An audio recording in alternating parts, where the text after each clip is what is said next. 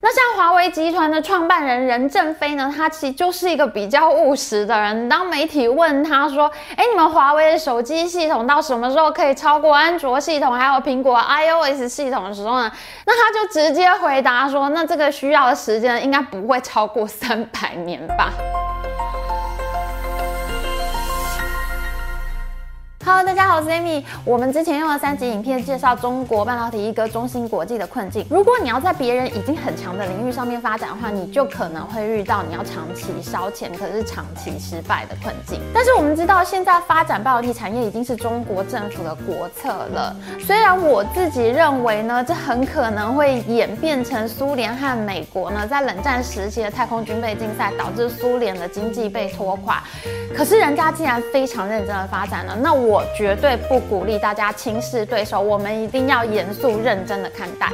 所以接下来的这几集影片呢，我们将会介绍中国政府和民间呢，他们是如何发展半导体产业，他们现在发展的进度如何，有哪些比较成功的公司，那最后他们可能会发展到什么样的地步呢？接下来的影片呢，完全就是超级大补贴，一定要每一集都看哦。中国会想发展半导体产业，其实出于一种不安全感。其实中共呢是一个特别没有安全感的政权，因为他们一开始建国的时候呢，整个世界就分成自由世界和共产世界。那他们对自由世界一直都是有敌意的，不像市场经济民主国家呢，彼此合作的意愿会很高。譬如说，我以前在北京居住的时候呢，就发现一些比较奇怪的事情。譬如说呢，他们有十八亿亩耕地红线这样的政策，农作物的耕作土地呢，一定要维持在十八亿亩以上。这是因为为了粮食安全缘故，他们非常。害怕有一天会没有东西吃，所以要保障全国可以耕作的农田呢，超过十八亿亩这样的水准。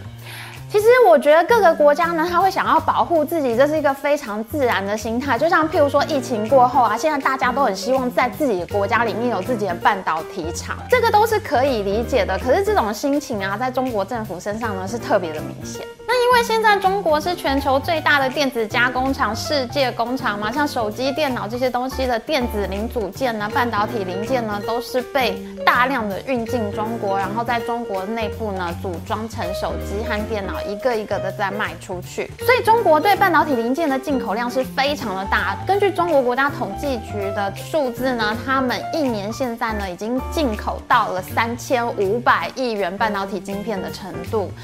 那这么大的量体，他们当然不能接受这个晶片和半导体的零件是掌握在其他国家的手中，所以在二零一五年的时候呢，习近平习大大就宣布了二零二五中国制造的国策。那他们在这里面呢就说，现在呢中国半导体自制率实在是太低了，只有不到百分之十。那接下来到了二零二五年的时候呢，这个半导体产品的自制率呢可以提高到百分之七十这么多。好，现在是二零二一年十二月到去年二零二零年的时候呢，表定的这个半导体自制率呢，已经应该要到达百分之四十了。那么这么几年经过这么疯狂的投资下来呢，现在中国半导体的自制率到底做到了多少呢？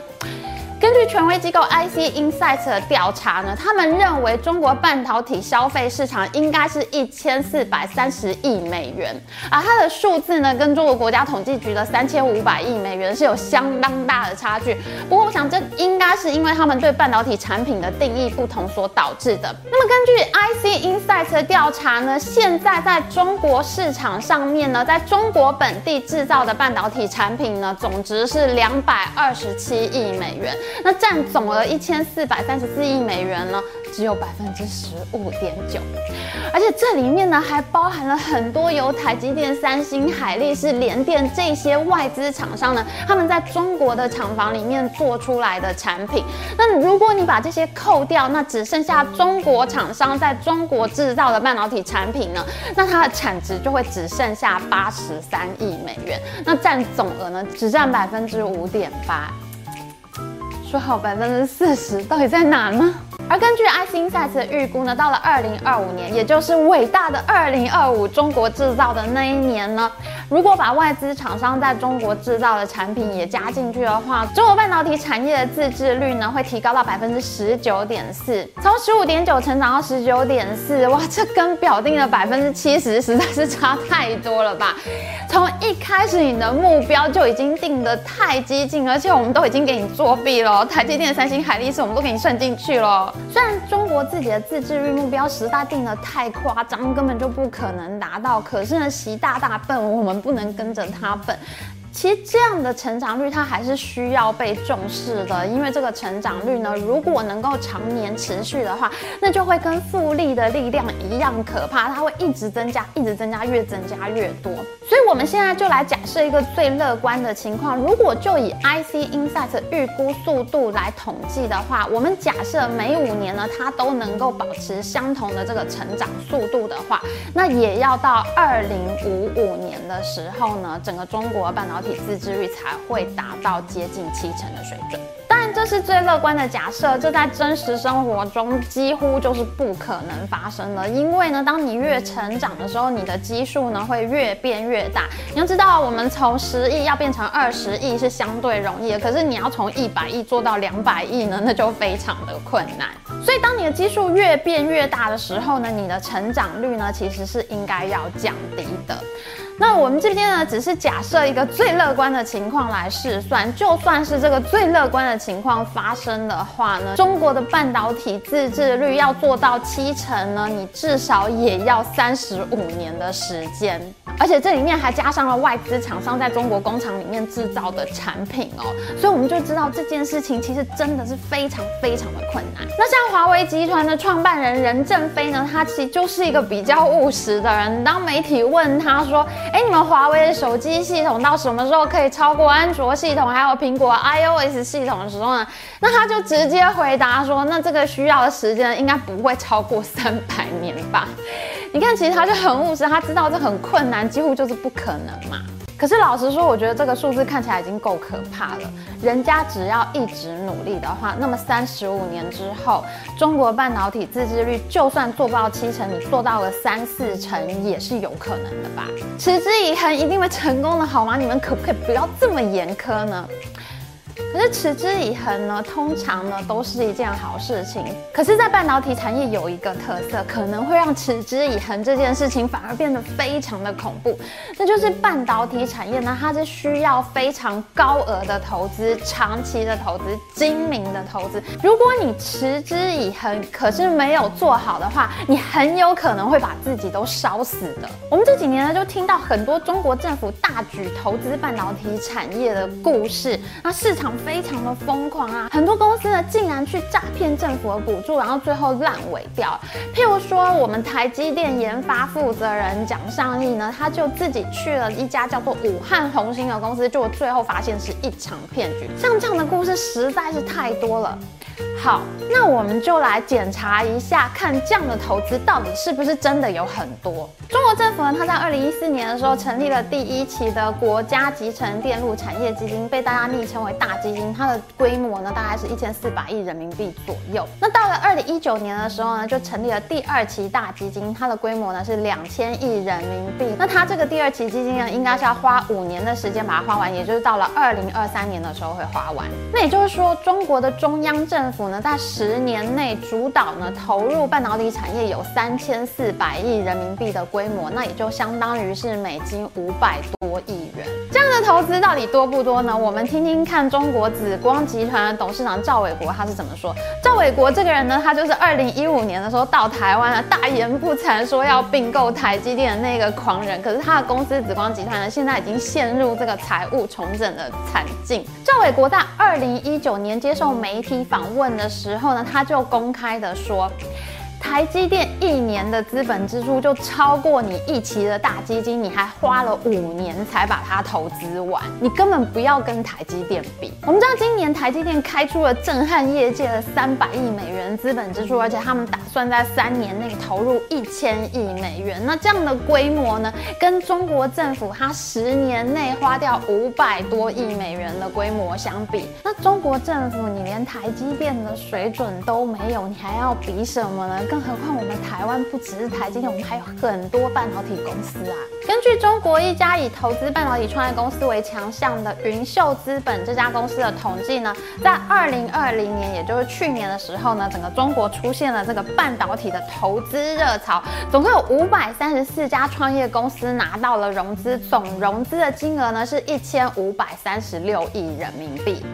这听起来好像很多，对吗？但是一千五百多亿人民币，其实也不过就是两百三十亿美元的水准。我们就用赵伟国的标准来评价，这跟台积电一年三百亿美元的资本支出相比，你全中国一整年投入在半导体创业公司的金额，说真的，显然也不是太多。而且台湾和美国半导体公司是年年烧钱，每年都投入非常大资本支出，长期累积下来才有今天的成就。台湾是从一九八零年代就开始投资，美国在一九六八年的时候就有音调了。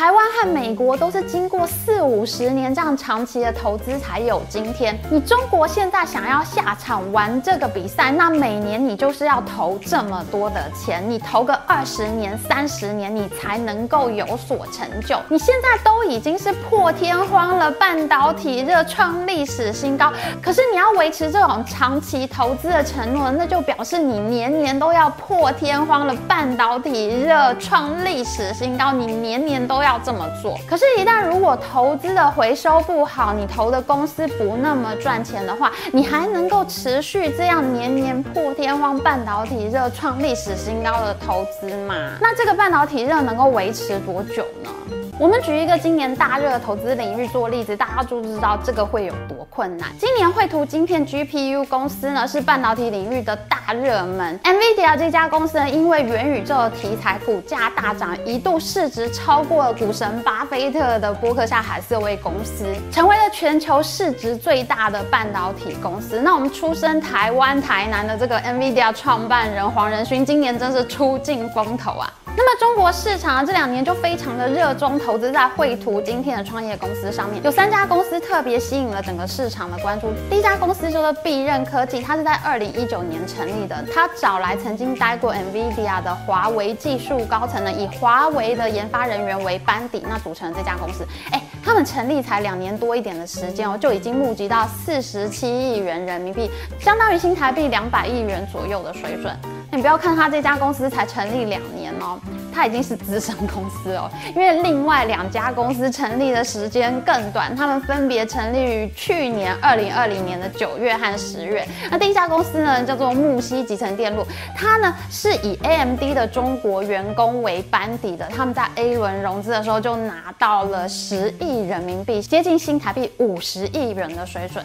那另外一家呢，更是来势汹汹，它号称就是以 NVIDIA 的中国员工为班底所组成的摩尔线程，那这家公司呢，它光是顶着 NVIDIA 的头衔呢，它在 A 轮融资的时候呢，就拿到前一家公司的两倍水准，它拿到了人民币二十亿元，接近新台币九十亿元的规模。哎，咦，我们刚刚都讲过啦，你半导体公司，你没有拿个几百亿美元的投资规模，你真的不要出来在这边讲东讲西。那现在拿个十亿、二十亿人民币有什么好讲的呢？重点是这三家公司，他们真的是什么都没有，完全没有任何的产品，只找好了班底。他真的就是靠一个 PPT 就拿到新台币一两百亿左右的资金哎！你说现在投资半导体门槛有多高？就这么高。你买一份 PPT，你看到几个班底，你看到几个所谓号称创业团队的人，这样你的投资门槛就是新台币一百亿元起跳哎！这些公司都雄心壮志说他们要做中国的 NVIDIA，可是呢，NVIDIA 的本尊黄仁勋他自己说，在过去的三十年内呢，NVIDIA 在绘图晶片上已经投资了上百亿美元的资金，而且只投资绘图晶片，一百亿美元呢，就是接近新台币三千亿元左右的规模。也就是说，你一年投资一百亿新台币，在我们刚刚说这些想要做中国 NVIDIA 的公司上。面呢，你要连续投资三十年才有三千亿元新台币，你才能够赶得上 NVIDIA 过去三十年在绘图晶片上面所做的投资。然而，这些公司现在连第一款晶片都没有，它什么产品都没有。你要在这样的情况下，你年年都要再投入一百亿元新台币进去。所以你说这是不是真的很像冷战时期这个苏联跟美国呢，在太空军备竞赛上面投资，最后导致苏联经济被拖垮的情况呢？